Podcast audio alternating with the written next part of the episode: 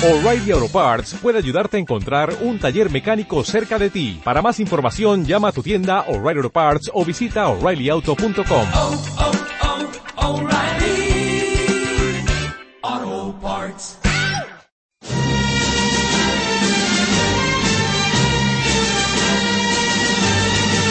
Están escuchando Libertad Constituyente.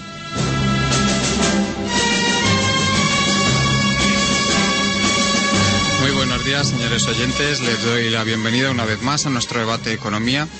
Hoy tenemos nuestro debate, nuestro debate semanal de energía. Para ello contamos con la presencia en el estudio de, de Pedro, de Pedro Prieto. Muy buenos días, Pedro. Tenemos también por teléfono a Francisco Villatoro. Muy buenos días, Francisco. Sí, buenos días. A Antonio Turiel. Muy buenos días, Antonio. Buenos días. Y a Rafael Iñiguez. Muy buenos días, Rafael. Muy buenos días. Hoy vamos a hablar fundamentalmente del tema de la energía nuclear a petición de nuestros invitados. Eh, tenemos, quiero recordar, dos, dos físicos entre nosotros. Uno es Antonio y otro es Francisco. Y luego también dos personas que siguen muy de cerca el tema, como son Pedro y Rafael. Pedro, si nos vas a hacer un resumen de cómo está ahora mismo la situación de la energía nuclear, por favor. Sí, eh, bueno, eh, en, prim- en primer lugar creo que sería bueno poner en contexto qué es lo que está haciendo la energía nuclear en, el- en todas las actividades humanas que requieren consumo de energía. En estos momentos se están consumiendo en el mundo unos 509 exajulios, que eso a la gente no le suena, pero serían el equivalente a unas 12.000 millones de toneladas equivalentes de petróleo, y puesto en equivalente energético eléctrico serían del orden de unas 15.000 centrales nucleares de un gigavatio, de- es decir, como aproximadamente una central convencional nuclear de fisión. Eh, toda esa energía, pues aproximadamente el 35% de ella proviene del petróleo, aproximadamente un 10% todavía de la biomasa, que es eh, todavía un sistema energético, una, un- una fuente de energía que se utiliza en muchos países del tercer mundo y para los que en muchos países del tercer mundo todavía es una parte importante. Eh, hay un 20% que proviene del gas, un 25% que proviene del carbón y la energía nuclear en estos momentos es aproximadamente un 6% de la energía eh, primaria y las renovables, fundamentalmente la hidroelectricidad o la energía hidroeléctrica, es aproximadamente un 4%. Entonces, en- en la actualidad hay unas 433 centrales nucleares en funcionamiento y unas 40, 50 o 60 en construcción según las fases en las que se considere. Y, es, y todas esas centrales, que son todas ellas de fisión, están generando aproximadamente el 6%. Y, y y lo que hace la energía de- nuclear tanto de la de fisión como la de fusión, de la que espero podamos hablar, es generar básicamente electricidad. Conviene que nuestros oyentes o escuchantes sepan que de toda esa cantidad ingente de energía primaria que entra en el circuito de la sociedad humana, apenas un 10% sale en forma eléctrica, es decir, 10-11%. Eh, eso es realmente eh, un indicativo claro de que la mayor parte del planeta está consumiendo energía en forma no eléctrica.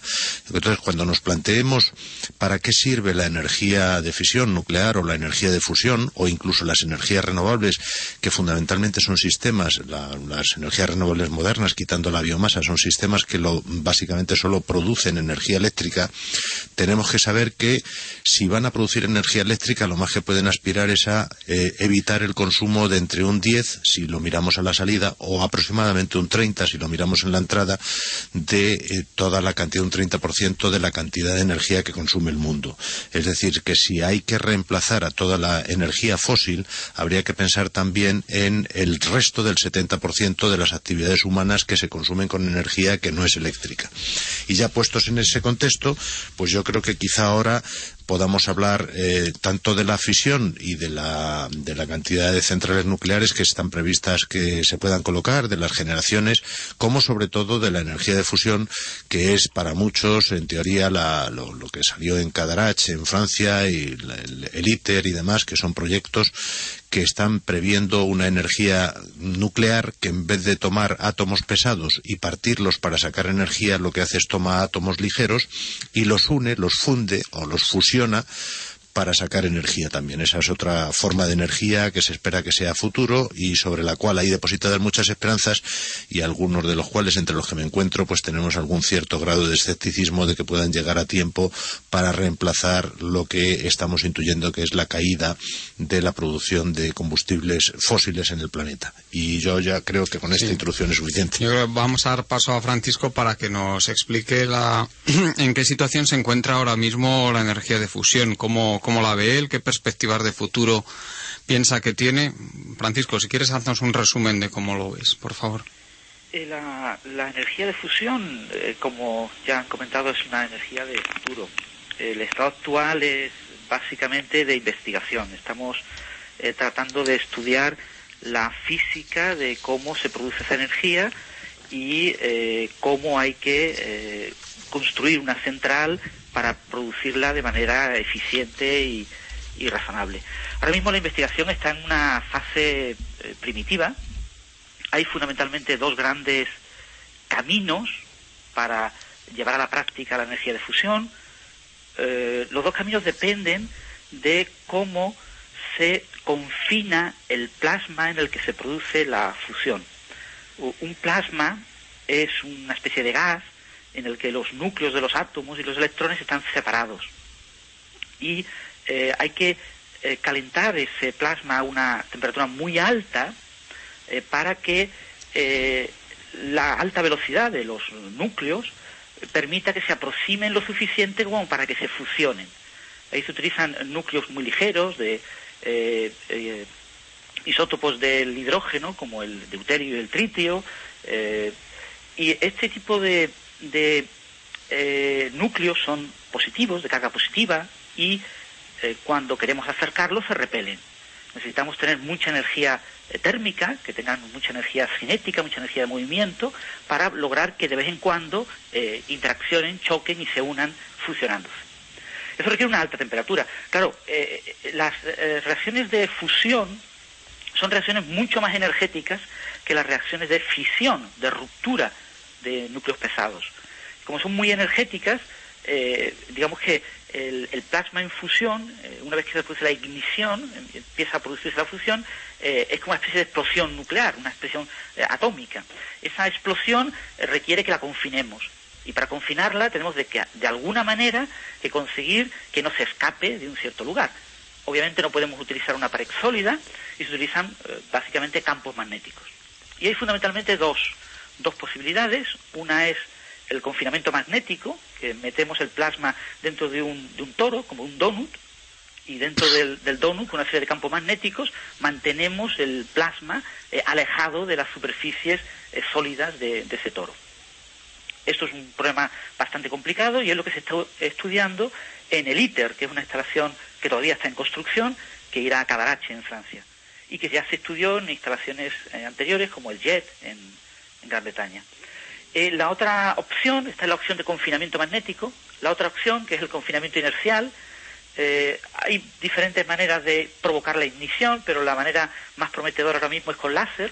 Entonces tenemos una pequeña cápsula y eh, con láser la calentamos en una temperatura muy alta. La parte externa de la cápsula tiende a explotar y la parte interna, por conservación del momento lineal, por conservación, eh, una ley fundamental de la física, por la parte interior tiende a comprimirse. Se comprime y provoca la ignición. Este es un procedimiento de fusión eh, intermitente, en el que periódicamente tenemos fusión, tenemos la ignición, y también está eh, a nivel de laboratorio, también está a nivel de investigación. Es bastante prometedor una instalación que hay en Estados Unidos, el NIF, eh, pero todavía no ha logrado la ignición. La ignición con confinamiento magnético se logró, pero en tiempos muy, muy cortos, del orden del microsegundo, en eh, JET, ya hace unos años, y se espera que no sea difícil lograrla en ITER. Pero el objetivo de ITER es estrictamente experimental, sostener esa fusión del orden de un segundo, no mucho más. Y estudiar pues todos los detalles del plasma en esas condiciones, que son condiciones en las que no sabemos cómo se comporta realmente un plasma. Y en el caso de NIF, en el caso de NIF, eh, todavía no hay garantía de que hayan logrado la ignición. Hay, eh, ha habido personas que pensaron que este año pudo haber sido lograda, pero no hay evidencia científica todavía. Pero se cree que en los próximos años podría lograrse Eso es un primer paso.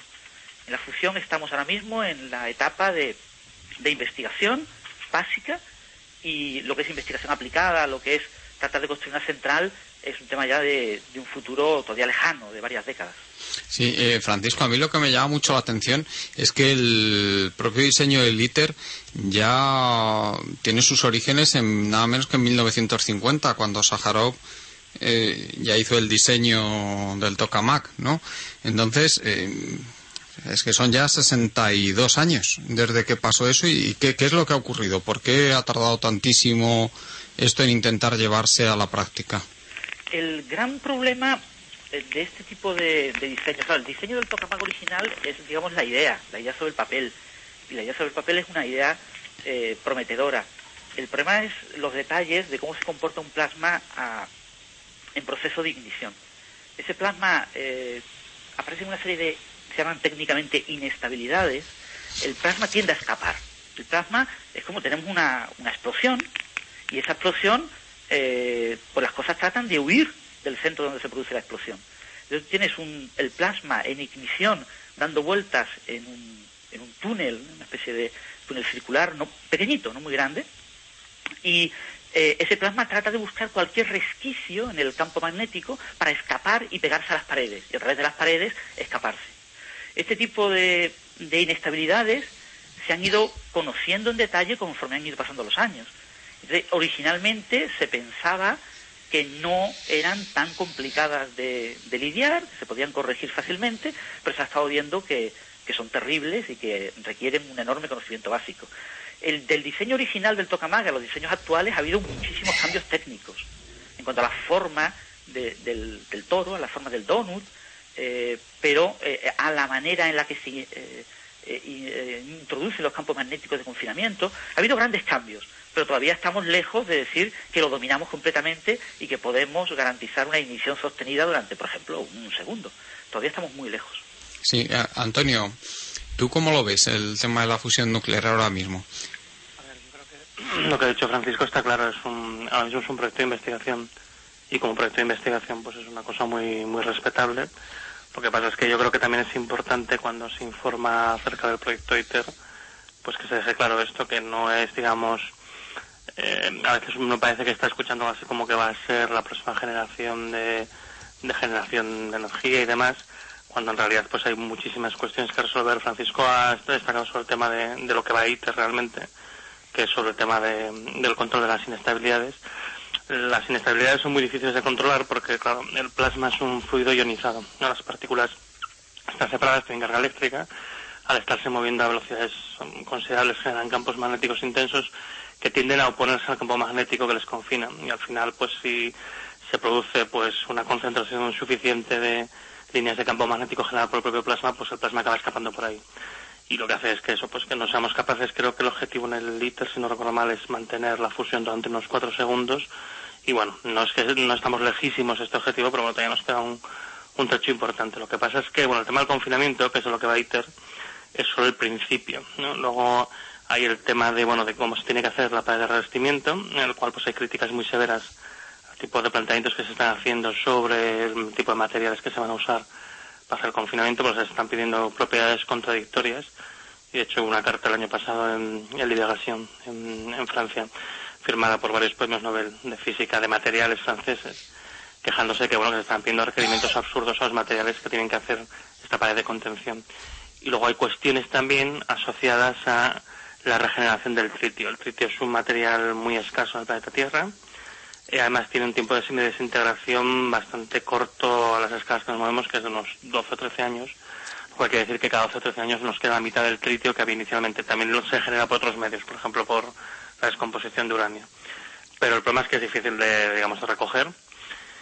Entonces, eh, los- estos, estos reactores tienen que regenerar el tritio y entonces digamos que para resolver el problema del confinamiento y el problema de cómo regenerar el tritio, que esto sería esencialmente aprovechando los neutrones que salen de las reacciones de fusión chocando contra una manta de litio que rodea el reactor y el litio se transmutaría en tritio y demás, que lo cual también tiene un montón de pruebas técnicos que si queréis luego los podemos discutir. Eh, digamos que bueno, esto no se va a resolver en el caso del ITER, sino que ITER es un primer proyecto de reactor que tiene que estudiar sobre todo el tema del confinamiento y alguna cuestión más.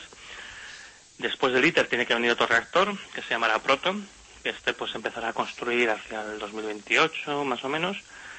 Y después de que Proto resuelva los problemas que tiene que resolver, que esencialmente son los que tienen que ver con la pared de contención que comentaba antes, pues eh, tiene que ir un tercer reactor, que es el demo, que es el que esencialmente resolvería los problemas de, de regeneración del combustible nuclear del tritio a partir de la manta de litio. Y después de este último reactor se piensa que ya se habrían resuelto todos los problemas y se podría eh, poner en marcha ya los primeros reactores comerciales. Se tiene que pensar que mm, Demo, que es el último de los reactores previstos en esta serie, eh, acabaría su tiempo de operación y daría el pistoletazo de salida a los nuevos reactores hacia el 2070, si se cumplen los planes actualmente establecidos. Entonces, bueno, estamos hablando de, primero, plazos de tiempo muy largos y eso suponiendo que no haya retrasos, que ya los está viendo, ¿no? Porque, por ejemplo, Europa pues ha tenido que reconsiderar varias veces su aportación financiera al proyecto. Estamos hablando de un proyecto muy grande, solo ITER consume, parece que son unos 15.000 millones de euros. Y, de hecho, pues, por ejemplo, en Japón, Japón se está replanteando, desde, después del desastre de Fukushima, pero bueno, yo también creo que por un problema en general de escasez económica, se está planteando su, su contribución al proyecto y de hecho pues un panel de siete asesores que el año pasado recomendó al gobierno japonés no aportar los 200 millones que aporta Japón en la fase actual del proyecto, eh, no, no aportar más dinero, digamos. Entonces, bueno, digamos que una cosa que sí que está pasando es que, bueno, como la energía y la economía no están desconectadas a la situación actual de crisis económica que está conectada pues básicamente con la escasez de materiales y con la escasez de, de energía y de materias primas energéticas, hace muy difícil llevar a cabo proyectos como este que requieren una inversión muy continuada durante mucho tiempo y ya digo que incluso si aceptásemos que los planes de los, de los- del panel científico de Fusion for Energy, de la, digamos el panel científico que lleva, que gestiona IT y los reactores que vendrán, incluso si siguiesen el camino previsto, no estaríamos hablando de un reactor viable hasta el 2070. Entonces, es un plazo muy largo. Las dificultades técnicas son muy numerosas, hay objeciones muy serias, planteadas por gente que tiene conocimiento sobre el problema, que dicen que algunas son a día de hoy insolubles y con malos visos de que se puedan resolver. Y en fin, bueno, yo creo que si uno entiende que es esencialmente lo que ha hecho Francisco, un proyecto de investigación, pues está bien. Si uno intenta poner más expectativas de las que realmente se puede poner un proyecto de investigación, que bueno, un resultado de un proyecto de investigación, y lo sé por experiencia, y Francisco me imagino que también, es que sea un fracaso, ¿no? Que tú intentas demostrar algo y no lo consigues. Bueno, pues un resultado también importante, es decir, si puedes demostrar que eso no se puede hacer, pues un resultado, y este es el, posible resultado de ITER. Entonces, sabiendo esto, yo creo que, bueno, pues las cosas están claras y ya uno tiene que saber que ITER es una apuesta a más largo plazo de un proyecto de investigación bastante básica, una componente aplicada pero bastante básica, y uno no debe descifrar todas sus esperanzas de resolver los problemas actuales en este proyecto. Sí, eh, Rafael, eh, ha hablado Antonio de 60 años para que, si todo va bien, pudiera estar un reactor ya en condiciones de entrar en funcionamiento de manera comercial. Mm, ¿Tú cómo ves estos plazos tal y como está la situación energética ahora mismo? Hombre, aquí pues, lo, lo- lo único que hemos estado hablando hasta ahora mismo ha sido que un, pro- un proyecto de investigación y que tiene muchísimas pegas. Bueno, aquí estamos hablando de reproducir un sol en tierra, confinarlo y extraer más energía de la que aportamos para encender el sol. Que yo, y yo no soy doctor como los dos físicos que, que, que nos han enseñado tantas cosas, que yo sepa hasta ahora lo que se ha conseguido ha sido con una TRE, o sea, una, tasa de retorno energético negativa.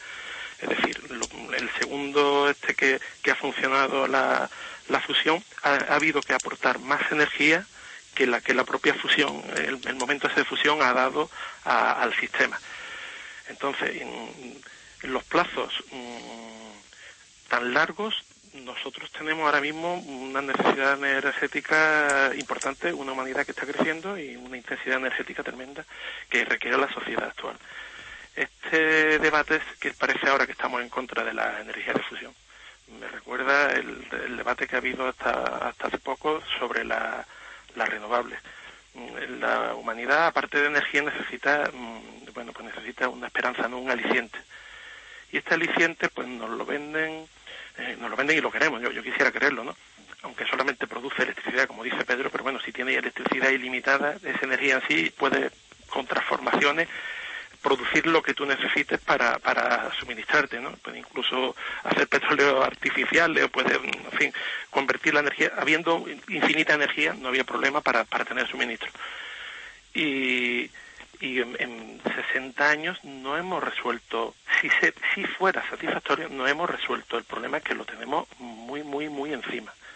Entonces, eh, esta esperanza que hablaba antes está también puesta en la expectativa de, de- de la humanidad de que el reactor de fusión va a ser un éxito.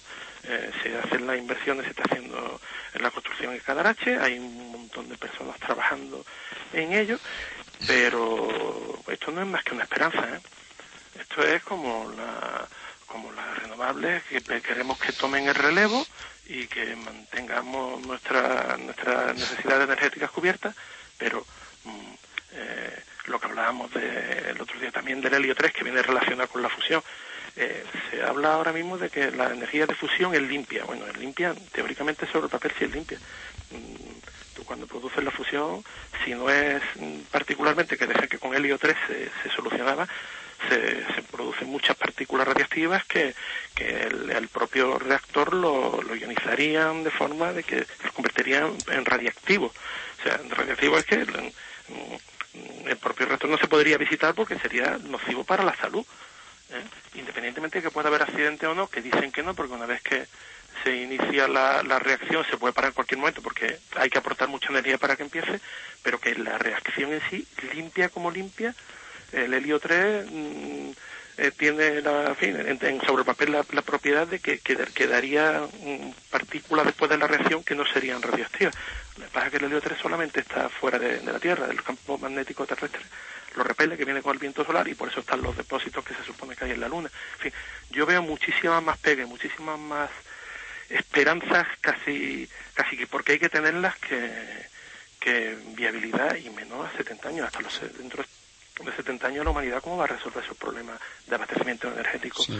con el crecimiento demográfico que tenemos Y- y, los problemas medioambientales, perdón. Y a, y a mí también me preocupa mucho, Rafa, el tema de que, como bien se sabe, cuando se va reduciendo el aporte energético, el dinero destinado a este tipo de proyectos, pues es muy probable que sufra muchísimas presiones y que cada vez haya más gente, más países que digan, pues yo para esto no aporto, no aporto dinero, pues por un puro motivo político. Los políticos van a destinar el dinero que tengan disponible a lo que les vaya a beneficiar más a ellos para estabilizar el sistema, no a temas que van a 60 años vista. Me parece a mí ¿eh? que esa es la decisión racional de cualquier político ante una situación de escasez.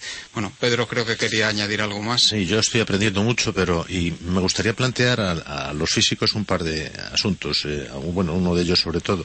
El primero es eh, lo ha mencionado antes Rafael y es que eh, me gustaría saber cuánta energía se empleó, porque entiendo que hay incluso para, para colocar el- la ignición hay que estar acumulando energía, porque si no el chupetón de energía que pegaría la necesidad energética del momento de, intentar conseguir la ignición dejaría oscuras toda una población circundante al sitio donde se está colocando el, el sistema y tal. ¿Cuánta energía se empleó y cuánta energía se obtuvo en aquella primera fisión? Esa es una pregunta que creo que estaba en el orden de los pocos megavatios. ¿eh? Eh, y luego la segunda ya tiene es más de carácter político-social y es que la sensación que yo tuve en el tiempo en el que se estuvo decidiendo el emplazamiento donde se iba a colocar el ITER, si hubo un momento en que se pensó que iba a ser Tarragona y luego al final se fue a Cadarache, a Francia, por presiones francesas y por el poder que tiene Francia en el ámbito nuclear, eh, daba la sensación de ser más bien una pelea de verduleras por colocar a sus propios científicos en el negocio que un, un asunto puramente tecnológico. Es decir, parece que estaba muy claro que lo que había allí era el intento de controlar las gigantescas inversiones en beneficio propio para crear empleo de muy alto nivel en un país más que en el otro, a pesar de que luego ha habido compromisos para que los científicos se repartieran por países, pero al fin de cuentas daba la sensación de que se estaba hablando de el beneficio que podían provocar las máquinas herramientas o el estudio de nuevos materiales, etcétera, etcétera. Es una especie de beneficio inducido de una investigación más que el propio beneficio del resultado de la investigación en sí, que era obtener la energía de fusión, sino que se estaba pensando más bien en, en- una cosa más, más campecha, o sea, más, más eh, a corto plazo, eh, en el sentido de, aprovechar el beneficio que, que- que tenía en la instalación de un macrocentro de ese tipo con cientos o miles de investigadores cobrando todos los meses buenos salarios y gastando muchísimo dinero en maquinaria muy sofisticada que solamente países muy avanzados pueden suministrar. Esa es mi sensación. No sé qué opinan eh, el resto. Sí, Francisco, por favor. Eh, bueno, en cuanto a la energía que se obtuvo en JET, JET era una, eh, es igual que ITER, es una instalación experimental y eh, la cantidad de energía que se obtuviera es ridícula comparada con la que se gastó para obtenerla, ¿no? Eh, lo importante era, era ver si se podía eh, obtener un beneficio, si se podía lograr lo que se llama un- una medida de la ganancia, eh, un factor Q eh, pues, mayor de la unidad. Es decir, un factor Q mayor de la unidad significa que yo obtengo más energía de la que aporto. Y parece ser que, y no fue durante un segundo, sino durante unos microsegundos, eh, se logró obtener eso. Lo que pasa es que se logró obtener eso en una serie de condiciones en las que no hay una eh, garantía de que se puedan sostener esas condiciones durante un tiempo mucho más largo. Es decir, aquello era una instalación experimental para ver cómo se comporta un plasma en esas condiciones y, y se obtuvo un resultado que pareció lo suficientemente positivo como para mantener el proyecto ITER eh, con relativamente pocos cambios respecto a lo que estaba diseñado en aquella época. ¿no? Estamos hablando del orden del, del 98, así si no recuerdo mal. Eh, en cuanto al, al tema de la financiación y de la importancia de estas instalaciones para el, eh, el avance de la ciencia en un país, etcétera, eh, obviamente eh, la eh, ITER hay que entenderlo como un proyecto eh, mundial, un proyecto internacional, Eh, un proyecto en el que eh, se discutió si colocarlo en Estados Unidos, si colocarlo en Japón, si colocarlo en Europa. Cuando se iba a colocar en Europa eh, estuvo como candidato bastante factible España. Eh, pero hay que recordar que es un proyecto que requiere una instalación nuclear al lado, de donde yo saque energía para poder hacer los experimentos. Yo necesito mucha energía. Y necesito mucha energía eh, dedicada solo a mí, que no dependa de si eh, me toca eh, el invierno y la ciudad más cercana pues tiene que poner la calefacción. Entonces, eh, las- los lugares donde se podía colocar el, ITER eran un cierto número de lugares concretos y al final, pues claro, la- el país que, que logró eh, ganar la contienda por el lugar ha sido Francia, entre otras razones porque tiene centrales nucleares bastante bien eh, distribuidas por su país y puede eh, dedicar en ciertas circunstancias bastante energía eléctrica para que todo lo que es necesario en ITER eh, pues sea consumido sin problemas, ¿no? Sí, Francisco, perdona, si puedes, intenta mm, eh, no moverte mientras hablas porque parece que hay ruido de estática, que yo supongo que será algo del cable del teléfono. Sí. Sí, Y, y eso, entonces, el, eh, sí es cierto que lo, lo más importante eh, en ITER es que es una colaboración de todo el mundo. Y que si, por ejemplo, un país como Japón, que la aportación eh, de Japón es relativamente pequeña, ¿no? Comparado con todo lo que se necesita. Si Japón tiene problemas y no puede aportar, otros países pueden aportar su parte, ¿no? Siempre tiene que haber eh, esa idea en mente de que esto no es un proyecto de Francia o de Europa eh, para liderar la fusión desde eh, Europa, sino que es un proyecto a nivel internacional. Estados Unidos ha apostado Sí. por una tecnología alternativa y, y en Europa hemos apostado por esta eh, por este tipo de confinamiento, el confinamiento magnético, eh, el confinamiento inercial. que- sí, eh, Francisco. Francisco, perdona. Sí, perdona. Sí, si no te importa, vamos a vamos a cortar la llamada y la intentamos recuperar otra Vale, vez perfecto. porque el ruido es que nos está casi impidiendo la, la transmisión, ¿eh? Muy bien.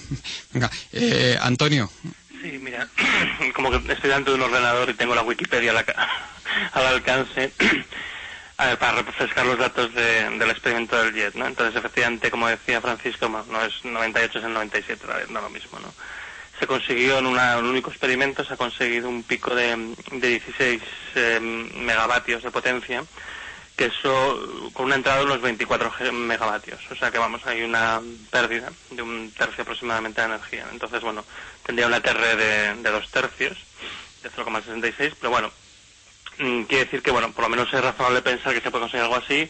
Y durante medio segundo consiguieron una salida de, de 10 megavatios, ¿no? Que esto sería, pues, algo así como un 0,4, un 40% de, de la energía de input. Claro, ellos no te cuentan tampoco que el experimento lógicamente duró bastante más de medio segundo y que lógicamente entre medias se consumió mucha energía sin conseguir ningún, ninguna salida apreciable, ¿no?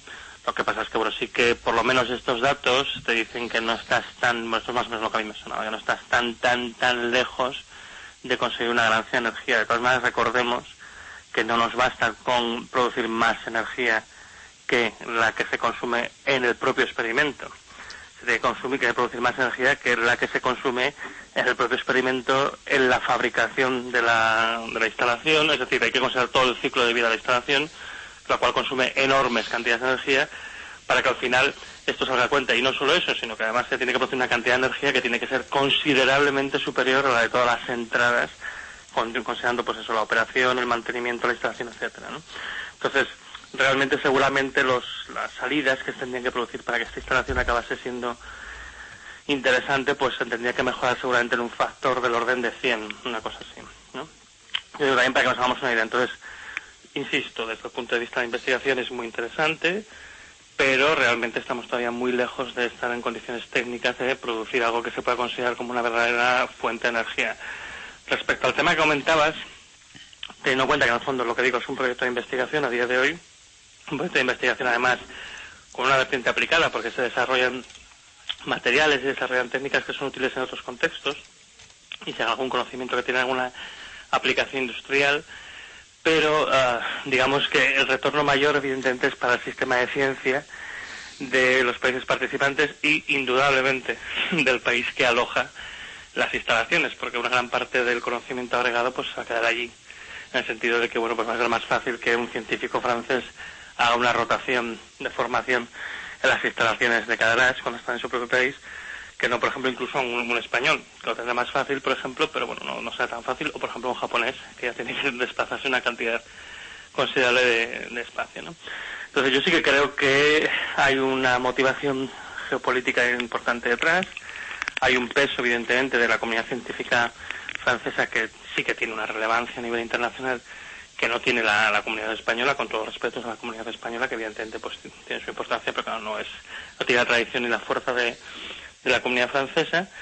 Nosotros podemos estar contentos de que la oficina, eh, digamos, política que gestiona el proyecto, y no solo la instalación ITER, sino todo el proyecto hasta el final, hasta el último de los tres reactores que he comentado, pues esta oficina política que se llama Fusion for Energy, tiene su sede en Barcelona, con lo cual de alguna manera pues España va a tener una vinculación muy importante con, con, el proyecto y esto yo creo que es algo positivo y que se tiene que destacar. Pero para mí la preocupación fundamental es que yo un proyecto de estas características, con unos costes derivados enormes, con problemas de viabilidad económica repetidamente planteados, ya digo que la Unión Europea pues retrasó su aportación al proyecto, de hecho se pensaba inicialmente que el reactor de Cadarache entraría en funcionamiento en 2015, últimamente se habla de 2018, pero seguramente acabará siendo 2020 Ahora Japón se plantea su aportación. Hombre, yo creo que en general va a haber una tendencia a los retrasos que ya se están dando, aparte de los operativos que siempre suceden, pues por los asociados a, cuestiones meramente económicas. Y al paso que vamos y con los problemas económicos que discutís cada semana de la deuda soberana europea y en general de los problemas de financiación que hay a nivel de todo el mundo y en particular en la Europea, que tiene un peso muy importante dentro de este proyecto, pues yo sí que veo dificultades crecientes de que se cumplan los plazos eh, que están marcados eh, desde un punto de vista ideal. Con lo cual, yo insisto, estamos hablando de un proyecto de investigación que es muy interesante, que consume una gran cantidad de recursos, que se tiene que tener ahí un poco la, en la recámara pensando, bueno, esto es importante, como otros desarrollos que se están haciendo ahora mismo en paralelo, a escalas más modestas, en investigación en biocombustibles, en tipos de aprovechamiento de energía renovable diferentes, pues todos estos proyectos algunos de ellos darán un fruto que sea importante en el mundo del futuro.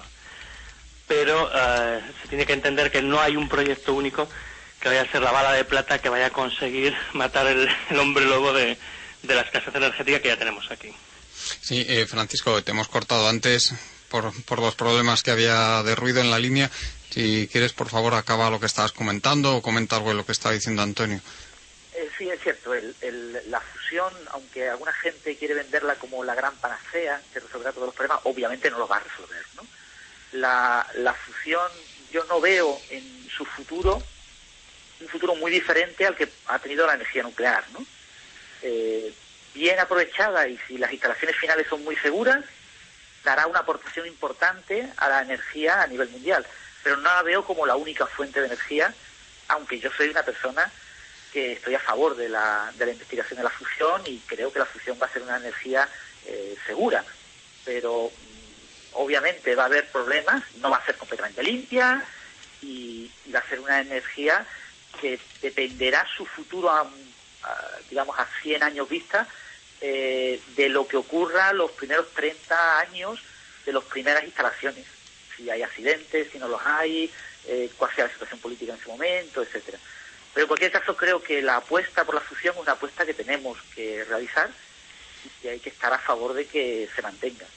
La financiación de la Comunidad Europea ha tenido dificultades, eh, fundamentalmente porque estaba metida dentro del eh, séptimo programa marco, ¿no? de, de la línea de, de financiación de toda la ciencia europea. Ahora ya se ha separado, ya en el próximo programa marco la eh, ITER tendrá una financiación específica e independiente que no afectará al resto de la ciencia europea.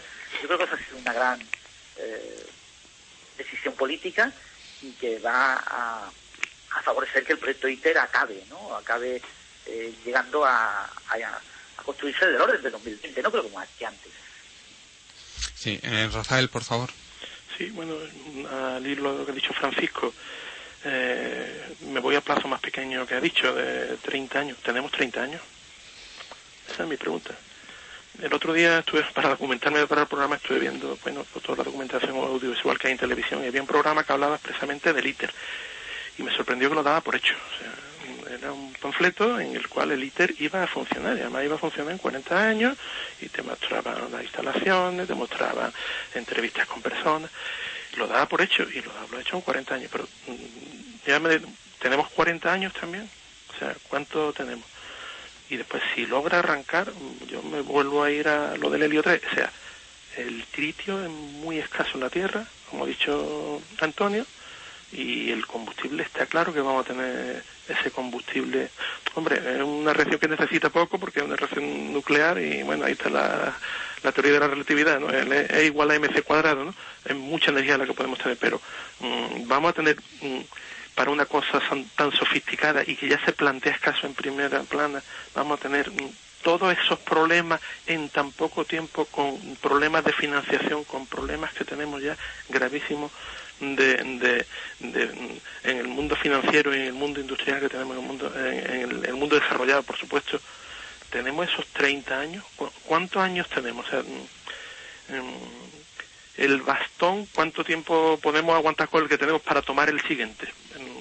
Y es una solución, porque vamos, si, da solamente electricidad y podemos sustituir a la nuclear de fisión, eh, necesitamos por lo menos, por lo menos, por lo menos un 70% de otro tipo de energía para quedarnos como estamos.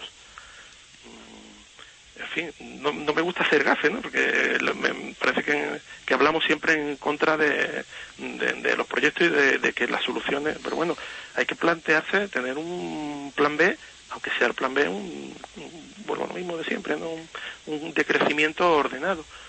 El, no, no le veo yo expectativa a, a como para cubrir el, el, la solución energética de la humanidad. Yo soy pesimista, yo lo siento. Yo soy pesimista. que eso que has dicho es muy importante, Rafael, el tema que hay que tener un plan B.